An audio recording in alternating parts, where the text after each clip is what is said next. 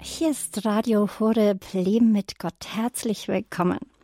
Heute am Weltflüchtlingstag denken wir an all die Menschen weltweit auf der Flucht. In dieser Lebenshilfe jedoch richten wir unser Hauptaugenmerk besonders auf diejenigen, die auf der Flucht doppelt gefährdet sind. Frauen, im Gespräch sind wir heute mit Barbara Wellner. Sie ist Vorstandsfrau von dem gemeinnützigen Verein Solvodi Deutschland e.V.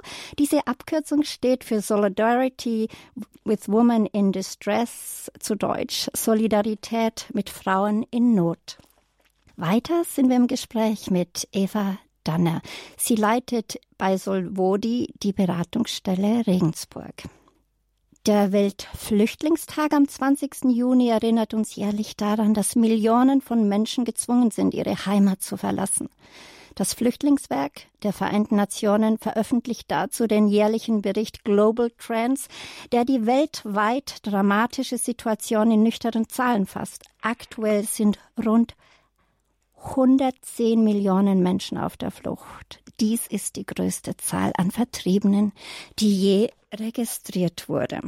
Hinter diesen unfassbaren Zahlen stehen Millionen von individuellen Schicksalen und schreckliche Geschichten. Unter den Vertriebenen befinden sich Millionen Kinder, Zehntausende von ihnen unbegleitet, ganze Generationen müssen unter schwierigsten Bedingungen aufwachsen und bekommen nicht die Chance, die Chancen, die sie verdienen. Heute am Weltflüchtlingstag befassen wir uns, und dieser Einschub war deswegen auch so wichtig, weil ja der Weltflüchtlingstag ist. Aber in dieser Sendung befassen wir uns vor allem mit jenen, die doppelt gefährdet sind, denn die Hälfte aller Flüchtlinge weltweit, die Hälfte, sind Frauen und Mädchen. Während der Flucht tragen sie auf große Verantwortung in der Familie und auch bei der Integration der Familie in die Aufnahmegesellschaft spielen sie eine wesentliche Rolle. Und umso wichtiger ist es auch, ihren Zugang zu sozialer und wirtschaftlicher Teilnahme zu fördern, aber vor allem, und darum wird es heute besonders gehen, sie vor Gewalt zu schützen, auch vor sexueller Gewalt, vor Übergriffen, Menschen, Menschenhandel und schweren menschlichen also äh, Menschen, äh, also Menschen äh, Rechtsvergehen, genau, pardon. Deswegen heute ein erschütterndes Thema und darüber sprechen wir mit Frau Wellner und Frau Danner. Herzlich willkommen, Frau Wellner und Frau Danner, live übers Telefon zugeschaltet. Grüß Gott. Hallo Gott und guten Morgen. Danke, dass wir hier sein dürfen. Ja, sehr gerne. Ist uns eine Ehre heute am Weltflüchtlingstag. Frau Wellner, um Sie kurz zu vorzustellen, in einem dreiköpfigen Vorstand sind Sie für die Bereiche Sozialarbeit und Personal verantwortlich. Die Aufgabe der Leitung der Organisation Solvodi Deutschland e.V. haben Sie vor drei Jahren übernommen. Äh, bevor Sie die Vorstandsaufgabe übernommen haben, arbeiteten Sie als Sozialarbeiterin bei Solvodi in Duisburg und leiteten dort die Fachberatungsstelle, zu der auch eine Schutzeinrichtung für ihre Klienten gehört. Sie leben in Gmünden am Main in der Nähe von Würzburg in einem Kloster der Kreuzschwestern, da aber, wenn ich es richtig verstanden habe, äh, Franziskanerinnen wohnen und sie wohnen mit den Schwestern mit und arbeiten von dort aus. Also nochmal ein herzliches Grüß Gott hier in Bayern. Ja, Grüß Gott in Bayern, genau. Zugeschaltet ist uns auch ihre Kollegin Eva Danner, Leitung der Beratungsstelle Regensburg und seit 2018 bei Solvodi tätig, seit zehn Jahren hauptamtlich als Sozialpädagogin in der Asylarbeit. In Regensburg suchen vorwiegend geflüchtete Frauen und Frauen mit Migrationshintergrund die Fachstelle auf. Sie sind also ganz nah bei den Menschen, bei den Frauen dort. Entschuldigung, dort. Und Dort stoßen die zuständigen Beraterinnen immer wieder auf komplexe Fälle und unterstützen Frauen, die schwere Menschenrechtsverletzungen erlebt haben. Und darum geht es ja heute. Und sie helfen, dass diese Frauen wieder möglichst gut in ein selbstbestimmtes Leben zurückkommen können. Ja, genau. Ja, Frau Wellner, vor drei Jahren haben Sie den Vorstand von Schwester Lea Ackermann übernommen, die als Gründerin der Organisation diese selbst auch bis dahin operativ geleitet hat. Aus Altersgründen äh, gab sie an einen neuen jüngeren Vorstand ab und sie ist natürlich weiter Ehrenvorsitzende. Äh, meine Frage an Sie ist, was hat es mit Ihrer Organisation auf sich? Vielleicht auch, auch ein paar Worte über Schwester Lea Ackermann. Ja, sehr, sehr gerne. Ähm, genau, die Schwester Lea Ackermann hat Solvodi gegründet, als sie 1985 als, als junge Schwester ähm, für ihre Gemeinschaft, sie ist eine weiße Schwester, in Afrika war, zunächst in Ruanda und dann in Kenia. Die Schwester Lea, und das erzählt sie auch immer so, hat hat dort Frauen erlebt, sie ist ihnen begegnet, die ähm, das Geld für sich selbst und ihre Kinder, ihre Familie ähm, in der Prostitution verdient haben was mich immer wieder beeindruckt an, an der Schwester Lea, auch so wie sie es heute beschreibt, sie hat mit den Menschen geredet. Sie ist in die Cafés gegangen, hat sich an die Tische gesetzt und hat dort mit den, mit den Frauen gesprochen. Sie hat hingehört, sie hat zugehört, sie hat nicht über sie gesprochen und hat sie gefragt, wie ihnen das eigentlich so geht äh, mit dieser Tätigkeit in der Prostitution und hat von den Frauen ganz deutlich gehört, das macht keine Frau gerne und freiwillig. Es war für die Frauen die einzige Chance ähm, oder die einzige Chance, die sie gesehen haben, ähm, das Geld für, für ihre Familie zu verdienen. Ähm, und sie haben deutlich gesprochen von, von den negativen Folgen für sie selbst, für die Gesundheit, für alles. Die Schwester Lea hat damals gesagt, da müssen wir was tun. Lea war schon immer eine sehr, sehr eigenständige und, und, und, starke Person und hat das dann auch durchgesetzt, dass sie mit diesen Frauen dort arbeiten konnte. Sie hat kleine, kleine ähm, Geschäfte mit den Frauen eröffnet, Brot gebacken, Schwarzbrot für die Hotels ähm, und hat so für die Frauen Ausstiegsmöglichkeiten eröffnet. Das ist der Beginn von, von Solvodi und es ist für mich auch immer ein großes Vorbild, wie die Schwester Lea ähm, damals Not gesehen hat, ganz konkret, da wo die Not war, ähm, und gehandelt hat, eingegriffen hat. Und ich finde, dass das unsere, unsere Organisation auch heute noch prägt, auch wenn unsere Arbeit heute teilweise eine andere ist. Mhm. Äh, wie ging es dann weiter mit Solvodi? Äh, drei Jahre später wurde Solvodi auch in Deutschland gegründet, weil als die Schwester Lea zurück nach Deutschland kam, sah sie, dass die Not der Frauen ähm, schon lange zu uns nach Deutschland gekommen ist, nämlich auch mit den Geflüchteten und teilweise gehandelten Frauen, die dann hier in Deutschland sich in der Prostitution fanden und hat hier Solvodi gegründet. Mhm. Fing klein an. Es waren so die ersten Beratungsstellen, vor allem im Bereich Rheinland-Pfalz, wo die Schwester Lea ja auch ansässig war und auch immer noch ist. Ähm, und mittlerweile haben wir 21 Fachberatungsstellen an insgesamt 18 Standorten ähm, und insgesamt 14 Schutzeinrichtungen, Wohnprojekte, Ausstiegswohnungen, also Möglichkeiten auch Frauen zu beherbergen. Also so, wie sieht jetzt Ihre aktuelle Arbeit und Aufstellung? Haben Sie erklärt, was Sie schon an Fachstellen haben. Wie sieht denn Ihre aktuelle Arbeit aus? Wir haben gehört, Sie sind ja nicht im Ehrenamt, Sie sind wirklich professionelle Sozialarbeiterinnen, engagieren sich da sehr tatkräftig. Genau, das ist uns auch sehr wichtig. Wir sind nach wie vor sehr verankert, auch im, im Ordensbereich. Auch das ist uns wichtig. Einige unserer unserer Stellen, auch unserer Schutzeinrichtungen werden weiterhin von Ordensschwestern, äh, die bei uns tätig sind, geleitet oder auch betreut. Auch, auch hier in Gemünden bin ich bei den Kreuzschwestern.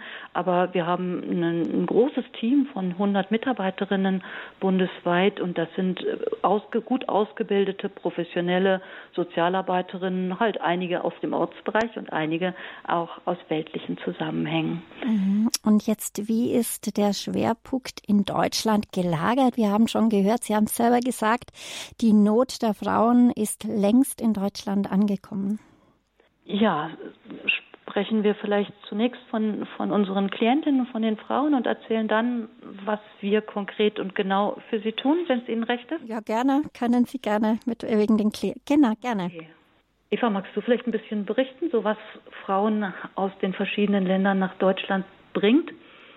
Ja, gerne. Ähm, es sind die Ursachen für Flucht sind sehr, sehr unterschiedlich. Es sind einfach die Zahl der kriegerischen Konflikte steigt einfach weiterhin erheblich an. Es sind Konflikte um Rohstoffe, der Kampf um Wasser, der Klimawandel vertreibt viele. Es hat sehr viele komplexe Auswirkungen, gerade eben auch auf Frauen. Und wie Sie heute schon erwähnt haben, die Hälfte der internationalen Migrantinnen dieser hohen Zahl von 110 Millionen ähm, sind Frauen. Und in vielen Weltregionen sind mittlerweile mehr weibliche als männliche Migrantinnen auf dem Weg.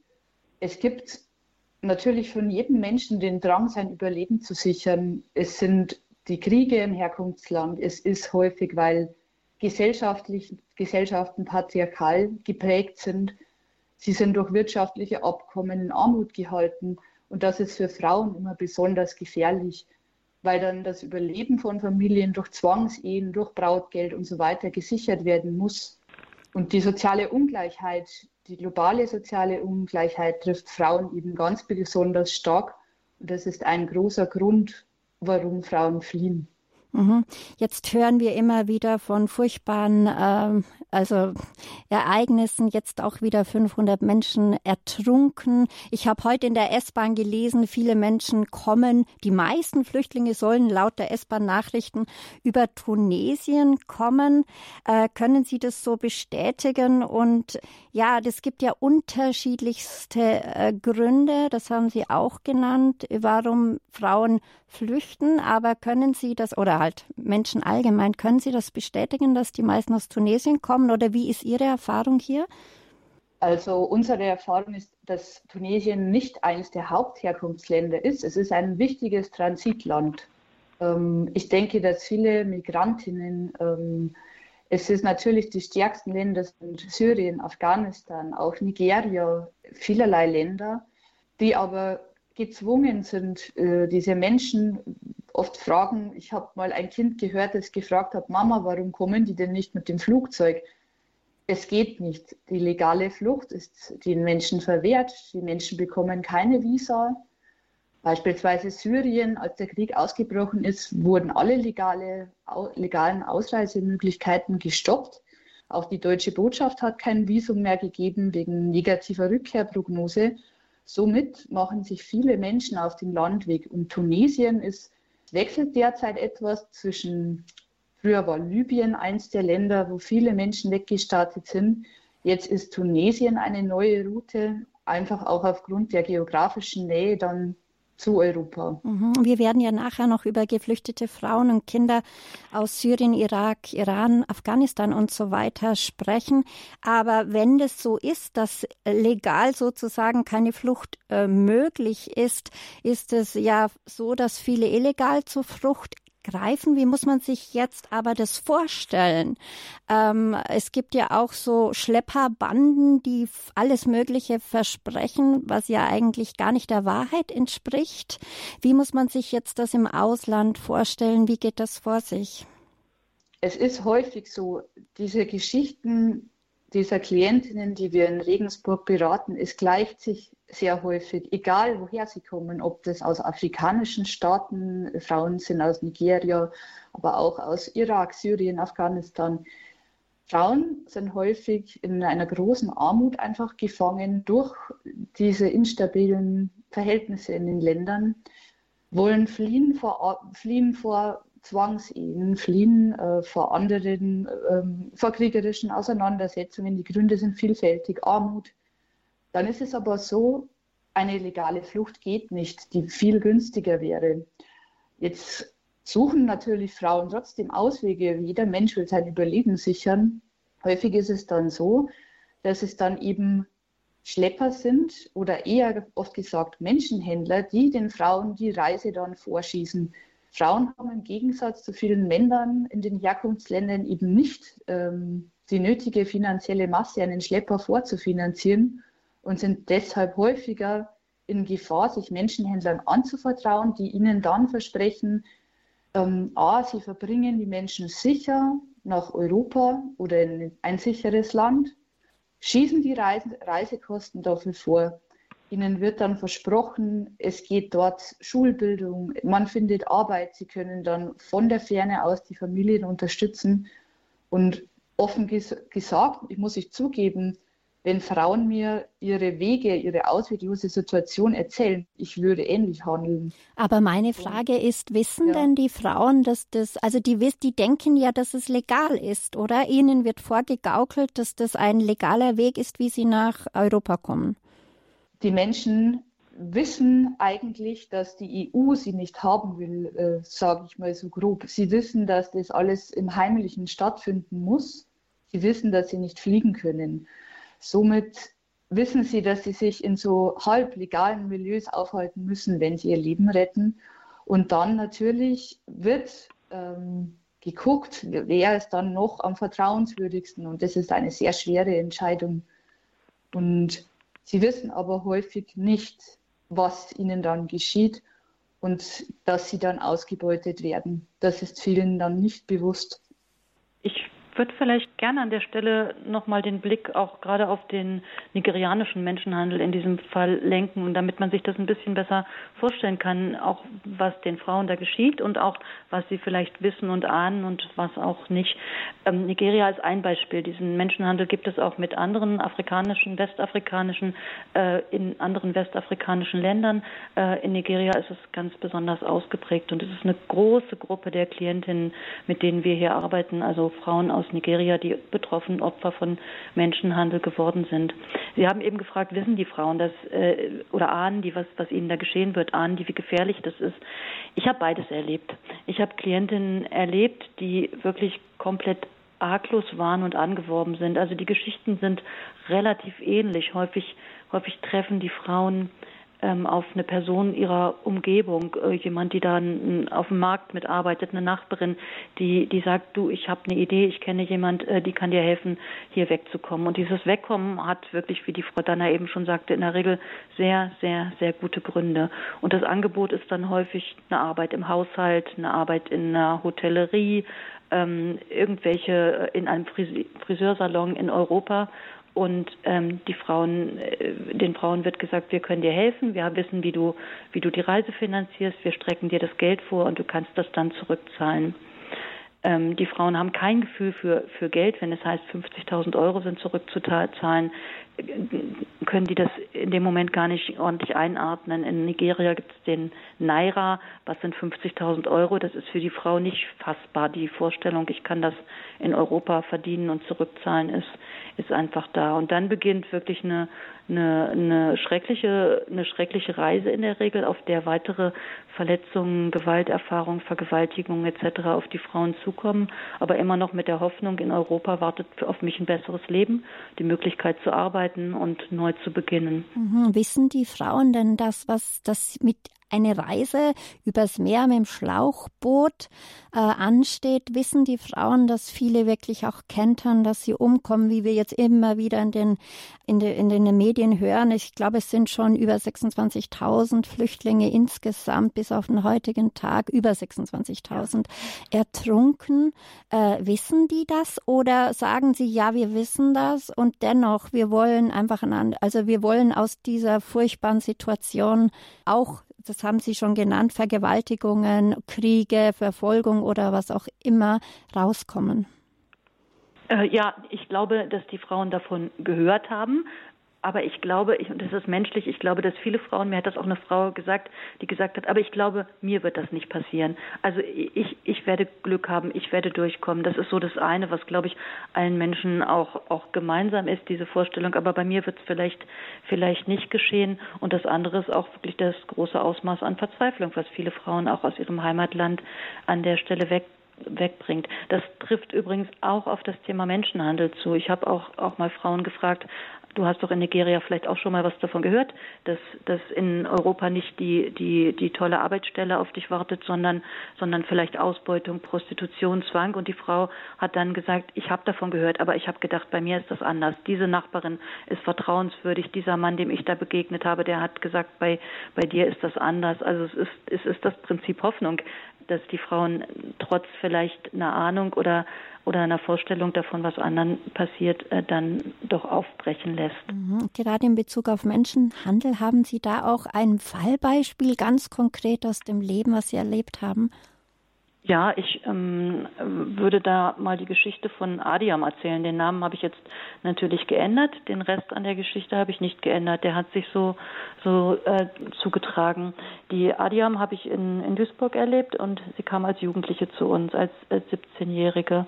Adiam kommt nicht aus Nigeria, sondern aus Kamerun, Und ähm, was an ihr ein bisschen ungewöhnlich ist, sie spricht immer von ihrer sehr, sehr schönen Kindheit. Also sie hatte eine gute Familie, Eltern, die sie haben zur Schule gehen lassen und äh, Geschwister und hat eigentlich so das Gefühl gehabt, bis sie ungefähr elf war, war ihr Leben in Ordnung. Ihre Eltern sind gestorben bei einem Unfall und sie und äh, ihr kleiner Bruder war es, glaube ich, sind ähm, sollten bei Verwandten, also getrennt bei Verwandten untergebracht worden werden und sie hat bei dieser bei dieser Tante ein ziemlich schlimmes Leben gehabt. Also sie durfte nicht mehr zur Schule gehen. Sie hat auf dem Markt Obst verkauft. Ähm, wenn sie kein Geld verdient hat, hat sie auch nichts zu essen bekommen, wenn sie nichts verkauft hat. Und sie hat sich nur noch danach gesehnt, wegzukommen ein neues Leben zu beginnen, wieder zur Schule zu gehen.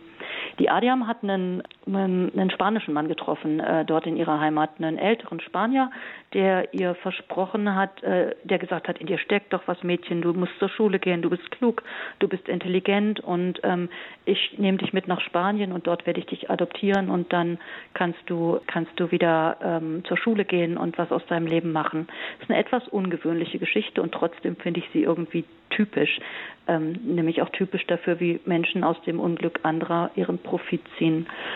Der Mann hat falsche Papiere besorgt, hat die Adiam etwas älter gemacht, ähm, weil er natürlich nur eine 18-Jährige mitnehmen konnte.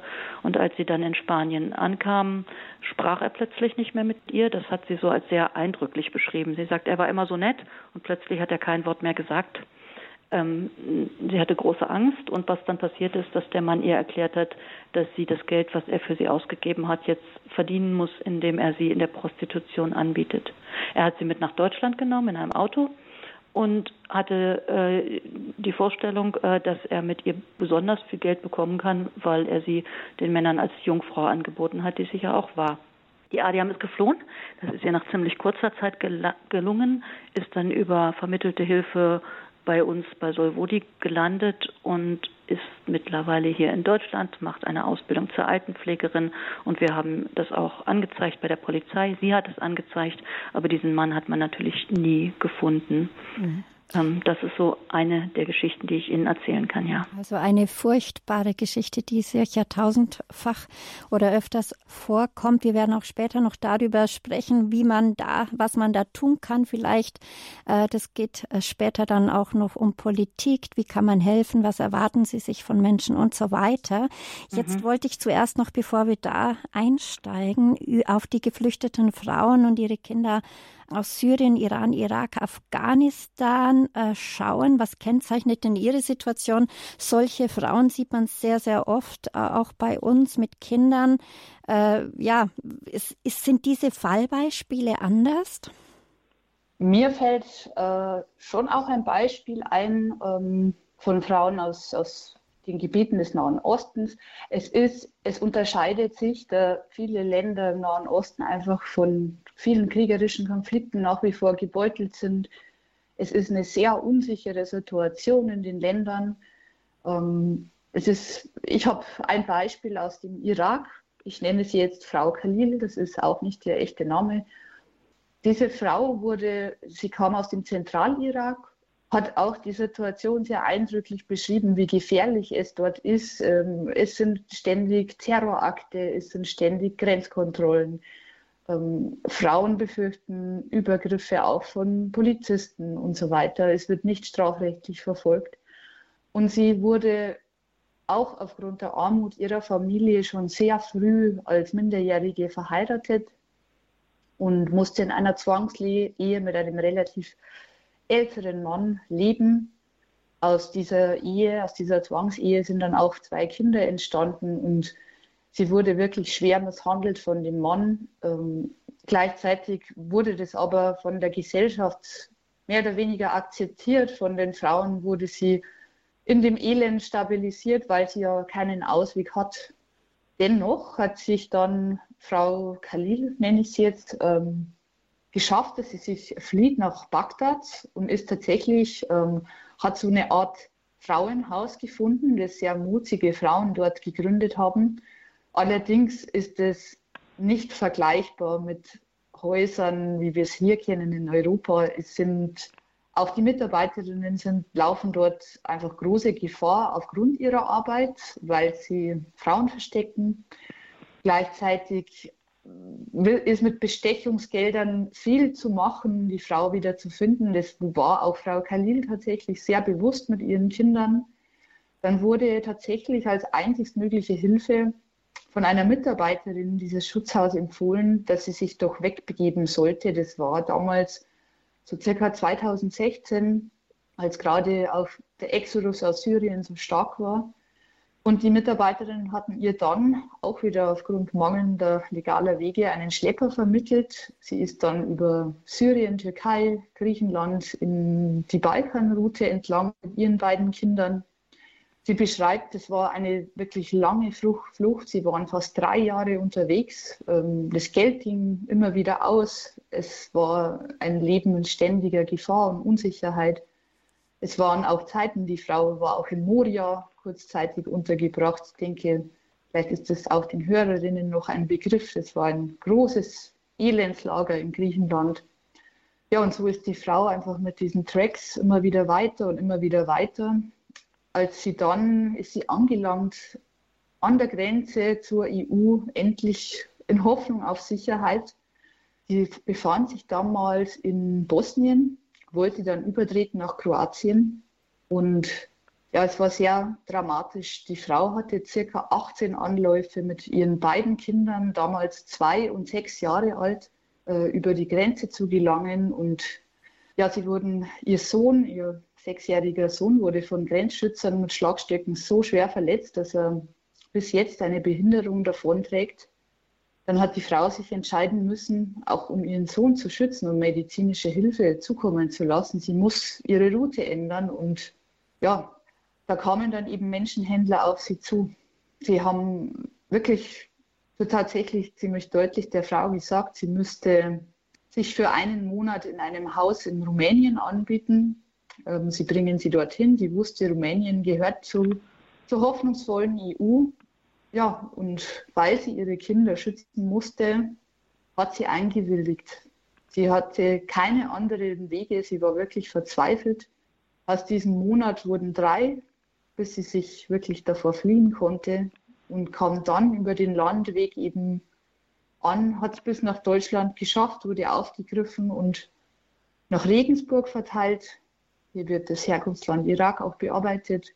Und so hat sie irgendwann an unserer Beratungstür geklingelt und uns alles erzählt. Und ja, das waren, es ist so eine Geschichte. Also die Frau ist nach wie vor auch dran, all diese Erlebnisse, diese Zwangsehezeit, dieses, dass man Nein sagen darf als Frau auf die Sorge um ihren Sohn, um ihre Kinder, die Zeit der Flucht, da gibt es viel zu verarbeiten und zu bearbeiten bei ihr. Aber sie ist jetzt in Sicherheit. Ja, und wie wir, wie Sie dann äh, mit diesen Frauen umgehen, auch wegen, wie Sie schon genannt haben, traumatisierten, furchtbaren, erschütternden Erlebnissen und was Sie anbieten und wie Ihre Beratungsstelle in Regensburg und Ihre Schutzeinrichtungen allgemein aussehen, das hören wir nach der Musik.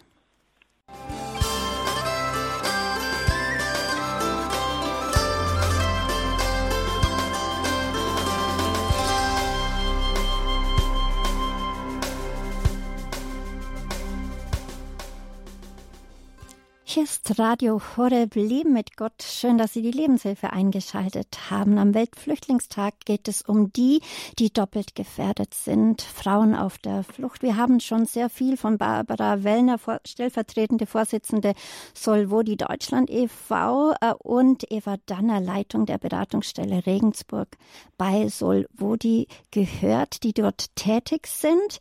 Die Hälfte aller Flüchtlinge weltweit, falls Sie jetzt eingeschaltet haben und später zugegeben gekommen sind, sind Frauen und Mädchen und ja, sich, also, und weltweit sind Frauen und Mädchen der grundlegenden Rechte oft entraubt, Sicherheit, Sicherheit, Nahrung, Gesundheit, Unterkunft, Nationalität und Bildung und haben nur eingeschränkten Zugang. Schon alltägliche Tätigkeiten wie Wasser holen oder zur Toilette gehen können vertriebenen Frauen und Mädchen der Gefahr von Missbrauch aussetzen, wie wir schon gehört haben, jetzt auch mehrfach äh, über Zwangsprostitution und Schlepper.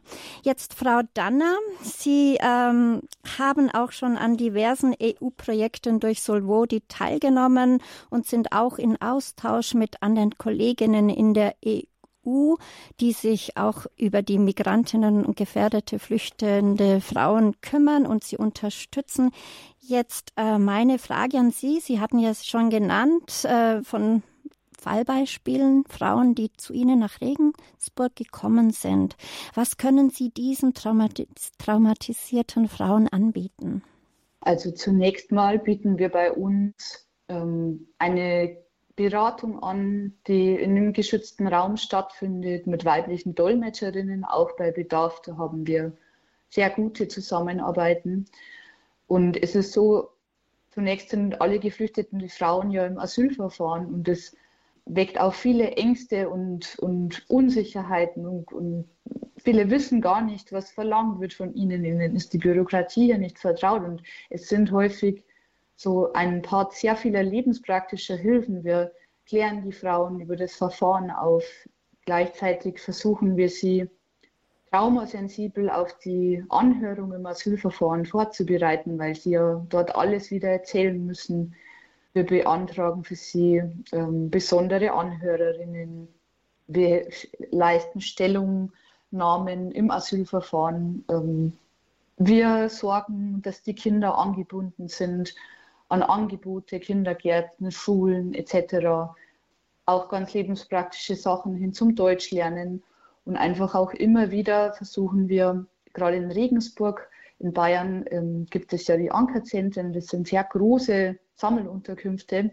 Und dort versuchen wir immer aufsuchende Arbeit auch zu leisten, um diese vulnerablen Frauen zu identifizieren. Also wir klopfen dann von Tür zu Tür, gehen herum, werden lieb empfangen häufig und ja, versuchen so die Frauen aufzuklären, auch ihnen bewusst zu machen, das ist Unrecht und was ist wichtig fürs Verfahren, wie geht es den Kindern, so Dinge.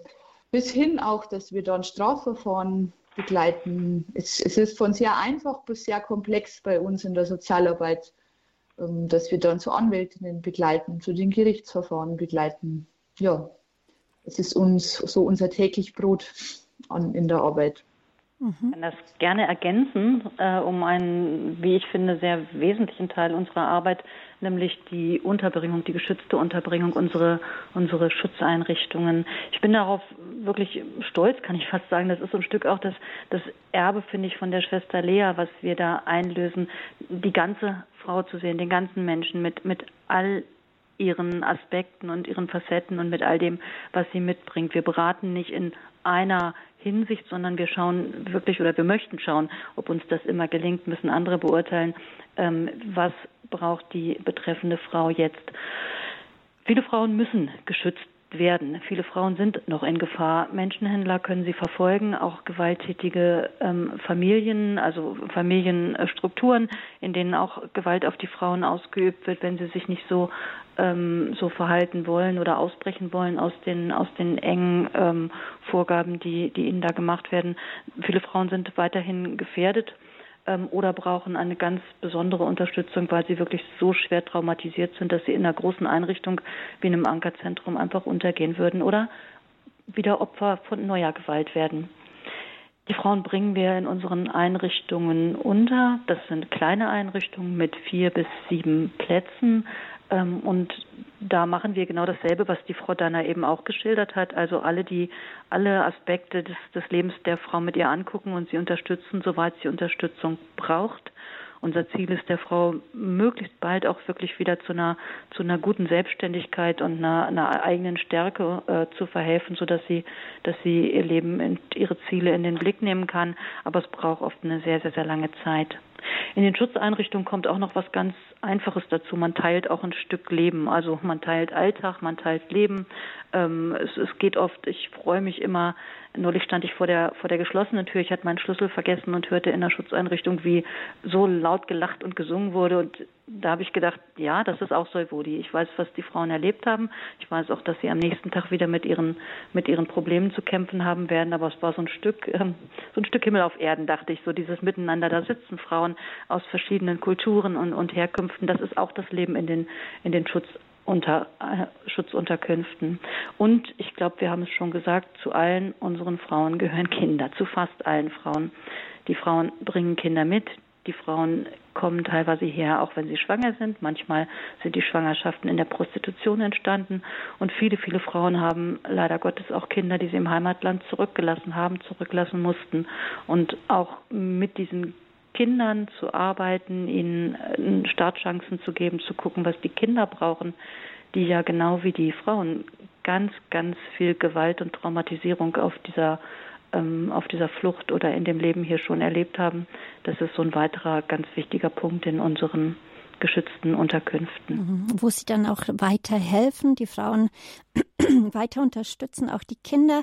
Die Hälfte aller Flüchtlinge weltweit sind Frauen und Mädchen. Darüber geht es heute bei Radio Horeb am Weltflüchtlingstag doppelgefährdet. Frauen auf der Flucht. Wir sprechen mit Barbara Wellner, stellvertretende Vorsitzende von Solvodi Deutschland e.V. und Eva Danner, Leitung der Beratungsstelle Regensburg. Augsburg bei Solvodi tätig. Jetzt ist meine Frage, Frauen und Mädchen können aus den gleichen Gründen verfolgt werden wie Männer. Politisches Engagement, Glaube oder Zugehörigkeit zu einer spezifischen ethnischen oder sozialen Gruppe.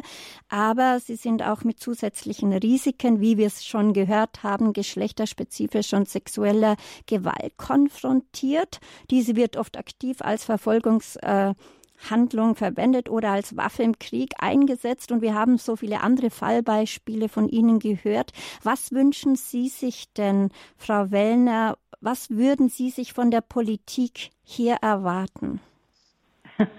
Jetzt hatten wir hier gerade eine kleine Irritation. Eva, magst du antworten? Ähm, ja, also weil mich äh, wie, man, wie Sie vielleicht mitbekommen, mich bewegt gerade ähm, sehr diese Reform des gemeinsamen europäischen Asylsystems, weil das in unserer Alltagsarbeit in Regensburg auf viel Unverständnis äh, stoßt. Wir haben hier auch eine, eine, breite Gemeinschaft in Regensburg, gemeinsam mit Pax Christi und elf anderen Organisationen und hatten auch eine Kundgebung dazu, um Menschen zu informieren, denn wir, sind, wir sehen diese Reform als sehr verheerend an. Es bricht mit Völkerrecht, mit Grundpfeilern von Menschenrechten wie der Genfer Konvention, der Menschenrechtskonvention. Und wir wollen wirklich, dass das Sterben auf den Fluchtrouten beendet wird. Wie Sie vielleicht, ähm, die schon länger zuhören, auch mitbekommen haben, mein, mein Beispiel, als die Frau aus, aus lauter Situationen der Ausweglosigkeit, aus Hilflosigkeit sich prostituieren musste auf den Fluchtrouten, das alles kommt von der Abschottungspolitik. Und da denke ich, es braucht wirklich eine wissenschaftlich fundierte Diskussion wieder um das Thema Migration. Die Abschottungspolitik wird die Situation in Ländern eskalieren, zu mehr Menschenhandel führen. Und da wünschen wir uns Resettlement-Programme, die gemeinsam mit dem UNHCR Menschen, vulnerable Personen in den Herkunftsländern, in den angrenzenden Ländern auswählt, dass sich wirklich ja, Menschen legal hierher begeben können, dass sie in der EU, wie erwähnt, wir haben am EU-Projekten teilgenommen, 25 Prozent aller geflüchteten Frauen erlebt in der EU nochmal Gewalt. Und dieses Dublin-System ist gescheitert, also dieses System der Ersteinreise, dort müssen Geflüchtete hin. Da wünschen wir uns, dass Frauen und Kinder sich selbst aussuchen können, an welches Land sie sich niederlassen wollen. Das hat bei der Ukraine sehr gut funktioniert und ich wünschte mir, dass es auch für alle anderen Geflüchteten so gilt. Es gibt solidarische Städte, die Platz machen für Menschen. So könnte Migration viel geordneter und wirklich mit ja, weniger Toten funktionieren. Das würde ich mir sehr wünschen, dass dort ein, eine Umdenk, ein Umdenken stattfindet, wieder mehr hin zu Menschenrechten, zu ja, wissenschaftlich fundierten Erkenntnissen. Mhm. Ja, eine wichtige Rolle spielen Menschenrechtsverträge. Das hatten Sie ja schon angesprochen, äh, den einen Istanbul-Konvention. Und aber es ist ja auch so, dass ja was, wo müsste das noch verbessert werden? Ich meine, das, oder sind Sie da nicht der richtige Ansprechpartner? Sie haben natürlich viel Erfahrung, aber ist denn dieses Werkzeug dann überhaupt hilfreich? Wenn ich das richtig verstanden habe, hat das nicht so viel Hilfe bisher gebracht, weil auf Ihrer Website liest man auch, äh, dass Sie Petitionen äh, beantragen, keine Schnellverfahren an den EU-Außengrenzen man kann diese Petitionen auch unterschreiben. Ja, warum ist das denn so wichtig für die betroffenen Menschen? Doch, ich glaube, das ist wichtig und ich glaube auch, dass alle diese Werkzeuge was bringen. Dass, äh, also gerade die Istanbul-Konvention, die ja, die ja von, ähm, von den europäischen Staaten, vom Europarat ähm, entschieden wurde, um Gewalt gegen Frauen, häusliche Gewalt, aber auch immer wieder viel sexuelle Gewalt ähm, zu verhüten und zu bekämpfen. Ich glaube, das ist sehr wichtig. Deutschland hat im Jahr 2018 ratifiziert und das heißt, Deutschland hat auch eine Verantwortung übernommen, jetzt diese Konvention, die ich sehr gut finde, umzusetzen.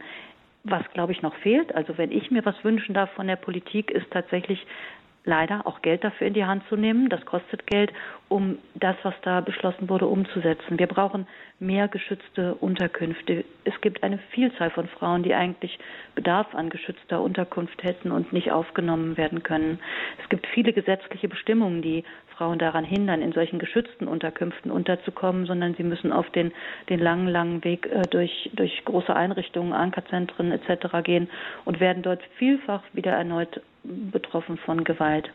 Wichtig ist eine Strafverfolgung, also Täter verfolgen, nachhaltig die Täter verfolgen, den mhm. Frauen zuhören, zu schauen, wo sind diese Täterstrukturen. Das ist eine organisierte Kriminalität auch im Bereich des Menschenhandels. Das, das ist ein weiterer Wunsch von mir, dass ähm, Polizei und Staatsanwaltschaft, wie auch an vielen Stellen es schon der Fall ist, ähm, uns dabei unterstützt in dieser Arbeit. Mhm. Und Beratungsangebote schaffen, wenn ich das noch sagen darf. Unsere Arbeit leidet immer wieder auch unter mangelnder Finanzierung. Wir, wir, wir werden der, der vielen Anfragen von Klientinnen nicht Herr, mhm. das mal so zu sagen. Wir, ähm, unsere Mitarbeiterinnen sagen, wir könnten und wollten und müssten eigentlich viel, viel mehr tun. Aber ähm, es ist auch ein schwieriges Gebiet, in dem wir da arbeiten. Wir bekommen Förderungen, aber wir sind ganz massiv auch von Spenden abhängig und merken, dass wir, dass wir eigentlich noch viele Ideen haben, wie man den Frauen besser helfen könnte. Und dazu braucht es auch eine, eine gute und vernünftige und auskömmliche Finanzierung. Mhm. Das ist noch ein sehr wichtiger Punkt, Spenden, ähm, dass Sie davon abhängig sind. Sie sind ein gemeinnütziger Verein Deutschland e.V. Ja, wie kann man Sie denn unterstützen? Also wir haben auf Radio Horeb in der heutigen Lebenshilfesendung in der Rubrik natürlich äh, einen Button, wo Sie immer die Details anschauen können. Da finden Sie die Website von Solvedi Solvodi, Entschuldigung, pardon, und den Kontakt. Äh, und Sie sind natürlich, äh, wie Sie gesagt haben, abhängig von Spenden und würden sich da auch noch viel mehr Unterstützung von Menschen und von Kirchen äh, wünschen. Das werde ich jetzt gleich mit Ihnen noch besprechen. Und zwar möchte ich zuerst noch unsere Hörerinnen und Hörer einladen damit auch Sie zum Zug kommen, Ihre Fragen an die Frau, an den Mann, an die Frau bringen, äh, unter der Nummer 089 517 008 008 089 517 008 008. Sie können ab jetzt anrufen. Die Leitungen sind geöffnet und Sie können über das heutige Thema Ihre Fragen stellen. Doppelt gefährdet Frauen auf der Flucht. Sie können mit Barbara Wellner und Eva Danner sprechen, Ihre Fragen anbringen. 089 517 008 008. Wir freuen uns auf Ihren Anruf. Und ja, Sie haben es schon genannt. Ähm, Vielleicht das mit den Spenden. Ich hatte ja vorhin schon die Frage gestellt, Frau Wellner, was erwarten Sie von der Politik? Das haben wir abgehakt. Was erwarten Sie von Kirchen und von den Menschen? Das gehört ja auch in diese Spenden, in diesen Spendenblock oder Spendenwerbeblock hinein. Ja, äh, von der Kirche wünsche ich mir das, was wir auch großenteils von, von der Kirche heute auch bekommen. Ich freue mich wirklich sehr, dass wir auch ein, wir sind keine kirchliche Organisation, aber ich empfinde uns als als Teil von Kirche und auch die Verankerung im Bereich der Ordensgemeinschaften ist sehr, sehr wichtig. Ähm, wir können noch viel mehr Unterstützung benötigen, sowohl finanzielle als auch ganz konkret praktische. Ich sage mal ein Beispiel aus meiner Duisburger Zeit. Wir waren, wir waren in einer ehemaligen Pfarrei zusammen mit dem Sozialzentrum. Es wohnten auf dem Gelände drei, drei Schwestern, die uns in unserer Arbeit unterstützten. Ähm, wir durften Räume des Bistums für unsere Angebote nutzen und wir hatten eine kleine Kapelle ähm, auf dem Gelände, in dem Frauen, egal welcher Religion, auch, ähm, auch tatsächlich Ruhe und Stille finden konnten. Das waren sehr praktische Unterstützungen, die mir da sehr wichtig waren. Und Sie haben auch Zusammenarbeit mit anderen Ordensgemeinschaften. Äh, wie muss man sich das vorstellen? Kurz noch. Also ähm, die Schwester Lea hat damals, da muss ich noch einmal in die Vergangenheit gehen, die hat äh, damals tatsächlich die Ordensgemeinschaften in Deutschland, die Frauengemeinschaften aufgerufen, gedrängt ein bisschen zu fragen, wer, wer kann sich vorstellen, bei Solvodi mitzuarbeiten.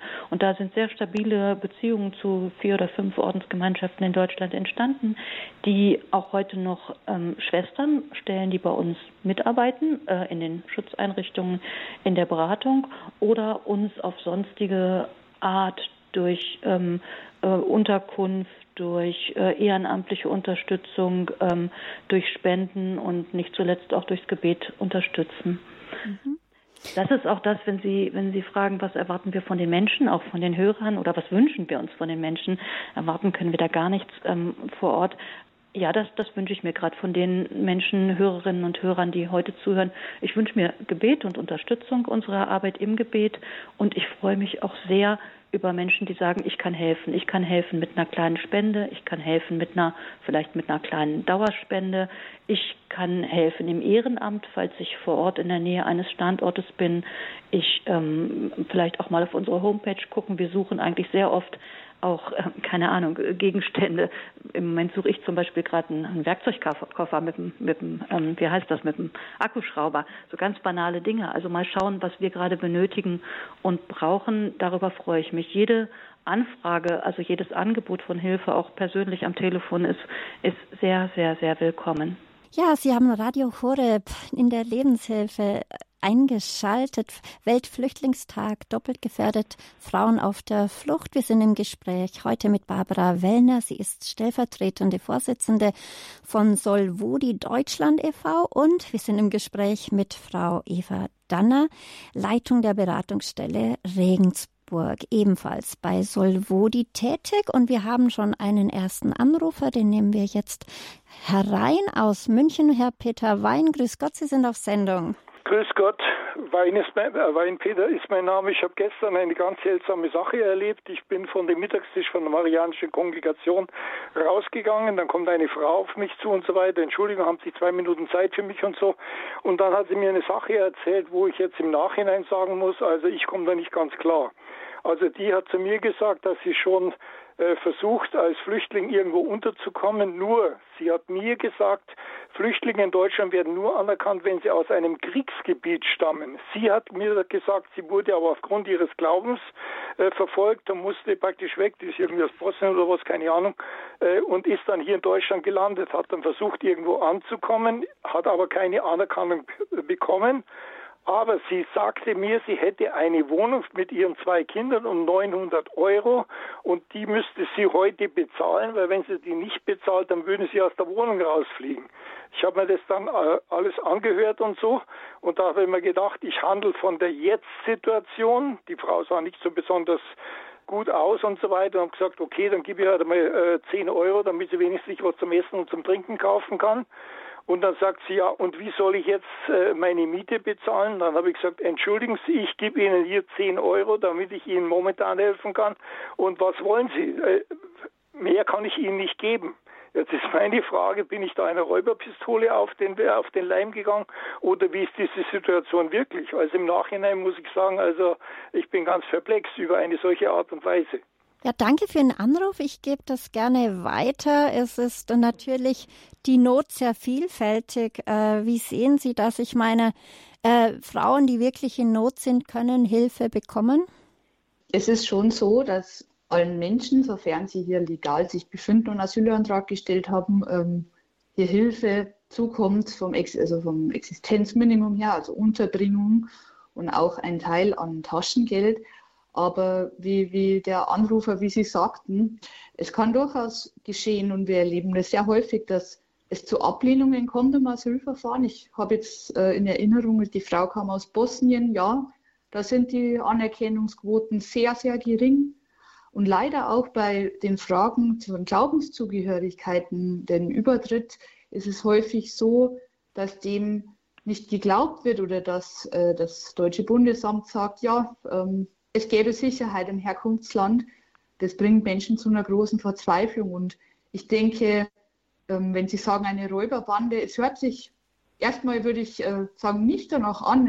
Ich kann mir sehr gut vorstellen, dass die Frau, ja, sie vielleicht eine Wohnung gefunden hat, aber im Asylverfahren hat man nicht das Recht, eine eigene Wohnung zu beziehen. Man muss in einer Sammelunterkunft leben. Da ist das Gesetz in Bayern sehr streng.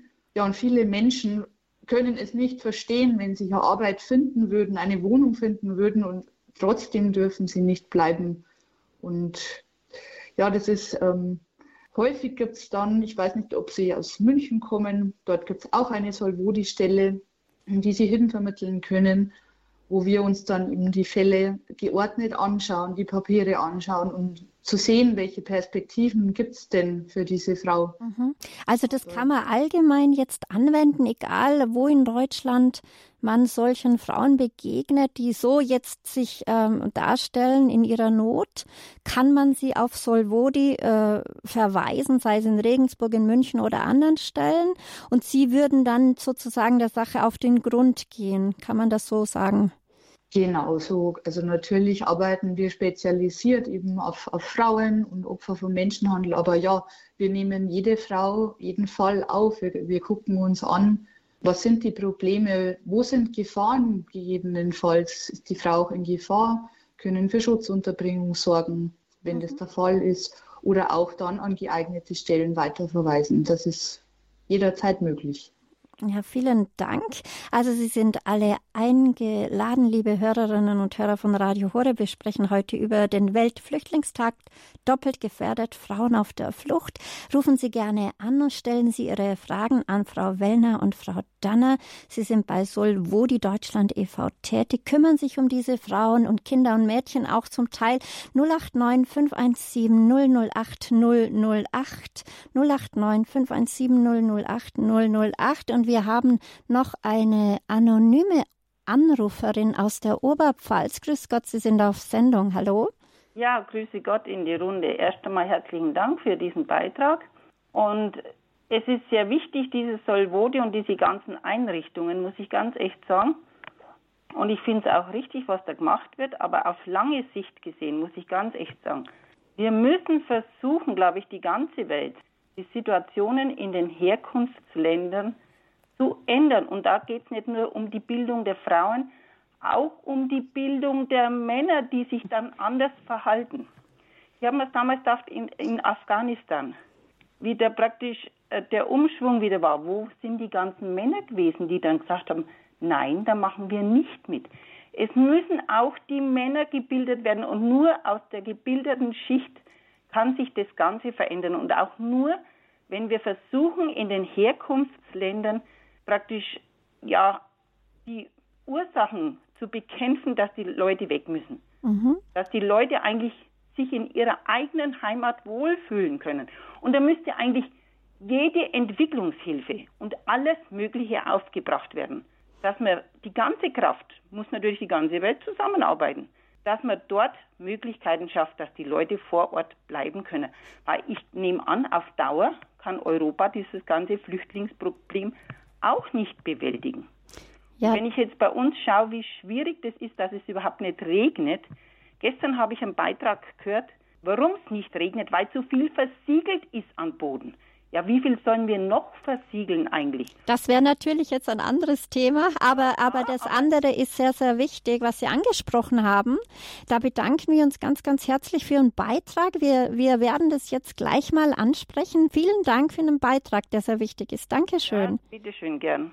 Ja, also ein großes Thema. Das wäre eigentlich eine eigene Sendung beziehungsweise wahrscheinlich eine ganze Serie an Sendungen, die man dazu aufbringen müsste. Warum hat es so wenig Erfolg, dass in diesen Krisengebieten, wo ja die Flüchtlinge herkommen, dass sich da nichts verändert oder nur wenig?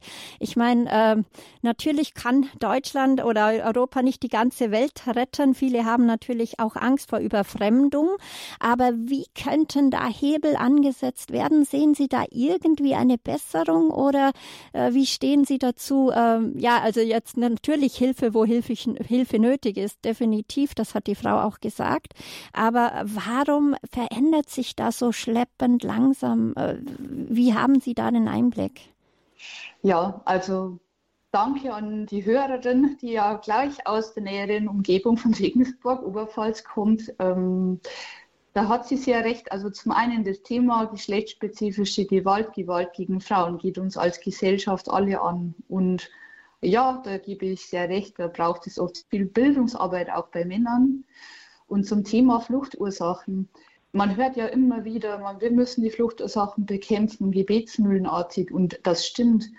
Doch wo ich ähm, gerade jetzt bei der Reform des europäischen Asylsystems so große Probleme sehe und auch schon in der Vergangenheit, dass Entwicklungshilfe immer mehr gekoppelt wird an Migrationsabwehr auch. Und da sehe ich eine große Gefahr. Da würde ich gerne noch, weil es gerade aktuell ist, das Beispiel des Sudans bringen. Der Sudan wurde mit viel Geld aus der EU unterstützt. Ich glaube, es waren 30 Millionen Euro. Ja, zur Grenzabwehr auch und zur Entwicklungshilfe. Gekoppelt war aber die Bedingung an die Grenzabwehr auch. Und das ähm, Geld ging jetzt an die Hände der Miliz, die jetzt den Machtkampf gewagt hat. Das zerstört häufig auch ähm, ja, demokratische Strukturen in den Herkunftsländern. Ich denke, Entwicklungshilfe ist ein sehr komplexes Feld. Es ist sehr kompliziert und ich bin immer für die Selbstverwaltung, die Ermutigung der Strukturen vor Ort, die zu unterstützen und ja, weniger Entwicklungshilfe und Migrationsabwehr in einen Topf zu werfen. Und das geschieht mir viel zu häufig. Und ich glaube, das wird noch mehr eskalieren. Also danke an den Beitrag es müssen Fluchtursachen wirklich bekämpft werden. Aber das ist ja gar nicht sozusagen Ihre Aufgabe von Solvodi, weil Sie sozusagen da die Hände gebunden haben. Oder haben Sie da irgendeinen Einfluss, wo Sie da irgendwas anstoßen können in die Richtung? Ja, ich würde gerne auf einen anderen Aspekt dessen, was die Hörerin eben angesprochen hat, eingehen, nämlich ähm, wir müssen nicht nur mit den Frauen arbeiten, wir müssen auch mit Männern arbeiten. Auch die Männer müssen sich verändern, weil ein Großteil dieser Gewalt, ein Teil ist strukturelle Gewalt, ein Teil ist ganz konkret Gewalt von Männern an Frauen. Und ich denke, das ist schon was, was ähm, wir uns auch mit anschauen. Ich würde ein ganz konkretes Beispiel nennen. Wir setzen uns hier in Deutschland dafür ein, ähm, dass Prostitution nicht mehr auf diese Art normal ist und normal bleibt, wie es in dieser Gesellschaft im Moment ist, wir sagen, wir wünschen uns eine Gesellschaft ohne Prostitution. Wir setzen uns ein für, für ein sogenanntes Sexkaufverbot. Also wir sagen es, wir möchten nicht die Frauen bestrafen, die in der Prostitution landen, sondern wir möchten, dass in der Gesellschaft ein Bewusstseinswandel eintritt, in dem es nicht mehr toll oder schick oder oder oder cool ist, ähm, wenn Frauen äh, zur Prostituierten gehen. Das wäre zum Beispiel ein Punkt, wo man auch dem Menschenhandel den den äh, das Wasser abgräbt, also den den Boden entzieht, wenn mit Prostitution nicht mehr so viel Geld verdient werden kann. Also ich glaube, den Blick darauf, nicht nur den einzelnen Frauen zu helfen, sondern auch Verhältnisse zu verändern, dass das, was wir an Not und Leid bei den Frauen erleben, die zu uns kommen, das ist durchaus eine Aufgabe, die Solvodi mindestens in der Aufklärungsarbeit ähm, sich auch ähm, sich auch vorgenommen hat. Mhm. Ist das dann Hauptsache äh, Arbeit oder Sache der Politik oder äh, müssten sich da, wie die Dame gesagt hat, viele Vereine, ja Bewegungen, alle möglichen Institutionen zusammenschließen, äh, was ja nicht wirklich geschieht. Ich meine, es wird immer wieder davon gehört, es, es, es wird versucht, es wird versucht und doch ist sehr wenig dann schlussendlich äh, gelingt oder gelungen. Also wenn ich bei dem Beispiel jetzt der Prostitution bleibe, dann würde ich sagen, es ist eine Aufgabe der Politik und es ist eine Aufgabe von uns Menschen, darüber, darüber zu diskutieren, ein gesellschaftliches Bewusstsein dafür zu schaffen, unter welchen Bedingungen auch Frauen hier bei uns in Deutschland in der Prostitution tätig sind. Ich glaube, dass das ist beides und es gibt natürlich diese Bündnisse und es gibt auch eine, eine, eine, eine Diskussion, auch eine, eine kontroverse Diskussion um die Frage, ob sowas überhaupt Aussicht auf Erfolg hätte und ähm, ob das das richtige Mittel ist, an der wir uns mit einem bestimmten Standpunkt ähm, beteiligen. Mhm, aber jeder, der mithilft, verändert schon die Welt und das tun sie und rufen auch jeden dazu auf, das Gleiche zu tun. Ja, wir haben heute in unserer Sendung über doppelt gefährdete Menschen in der Flucht und auf der Flucht am Weltflüchtlingstag hier bei Radio Horeb in der Lebenshilfe gesprochen. Frauen auf der Flucht doppelt gefährdet. Mit uns im Studio waren Barbara Wellner, stellvertretende Vorsitzende von Solvedi Deutschland e.V. und äh, Frau Eva Danner. Äh, sie ist Leitung der Beratungsstelle Regensburg bei Solvodi tätig. Vielen Dank, dass Sie uns so viele, ja, ja, so viel Einblick gegeben haben in Ihre äh, Solvodi, in, in Ihren Verein. Und Solvodi steht ja äh, für Women in Distress, Solidarität mit Frauen in Not. Und der Verein ist in Deutschland als gemeinnützig anerkannt und arbeitet unabhängig und überkonfessionell. Bundesweit ist Solvodi mit 19 Fachberatungsstellen und sieben Schutzeinrichtungen für Frauen und Kinder in Not vertreten. Das hatten wir von Ihnen gehört. Und jetzt, äh, wir haben nicht mehr viel Zeit, aber ich gebe gerne noch zwei, äh, zwei Minuten für ein, äh, eine Minute für ein Schlusswort an Sie weiter und bedanke mich herzlich für Ihr Kommen. Dann probiere ich das mal. Es ist, ähm, ich habe auf meinem Schreibtisch eine Karte stehen, da ist äh, Johannes 6,37 drauf zu lesen. Jesus sagt, wer zu mir kommt, den werde ich nicht abweisen. Und irgendwie fange ich meinen Arbeitstag jeden Tag damit an und hoffe, dass wir ein Teil davon sein können. Ich denke, es ist nicht, nicht mein Verdienst, dass es mir so gut geht, dass ich hier aufgewachsen bin und nie fliehen musste, sondern es ist ein, ein ganz, ganz großes Glück, von dem viele Menschen nur träumen können. Und ich finde, mit unserer guten und privilegierten Situation ist auch eine große Verantwortung verbunden. Also dieses Geschenk mit anderen zu teilen, Hilfe anzubieten, nach, jeweils nach unseren eigenen Möglichkeiten und die Menschen, wie Jesus sagt, nicht abzuweisen, sondern aufzunehmen. Das sind doch wunderbare Schli äh, Schlussworte für die heutige Lebenshilfesendung. Wir bedanken uns herzlich bei Ihnen, Frau Wellner und Frau Danner, dass Sie dabei waren. Dankeschön für Ihr Dabeisein. Vielen Dank von uns. Ja, gerne. Und unsere Internetseite www.tore.org bietet Ihnen viele Möglichkeiten, vor allem die der Mediathek oder des Podcasts, wo Sie diese Sendung nachhören können. Und natürlich können Sie diese CD auch auf, bei uns bei, beim CD-Dienst bestellen. Sie erreichen uns unter der Nummer 08328921120 und auch unter unserer Website www.tore.org können Sie noch natürlich alles über diesen gemeinnützigen Verein äh, Solvodi Deutschland e.V. erfahren. Ja, Dank gilt auch Ihnen, liebe Hörerinnen und Hörer, die sich getraut haben anzurufen, sich eingebracht haben mit Ihren Fragen. Und mir hat es Freude gemacht, Sie durch die Sendung zu begleiten. Und jetzt hoffen wir, dass wir alle ein großes Herz haben, zu helfen dort, wo es dran ist, vielleicht in unserem Alltag und selbst wenn es eine, eine kleine Sache ist. Schalten Sie wieder ein, wenn es heißt Lebenshilfe, so verbleibe ich mit freundlichen und lieben Grüßen, Ihre Christine Hein-Moosbrucker.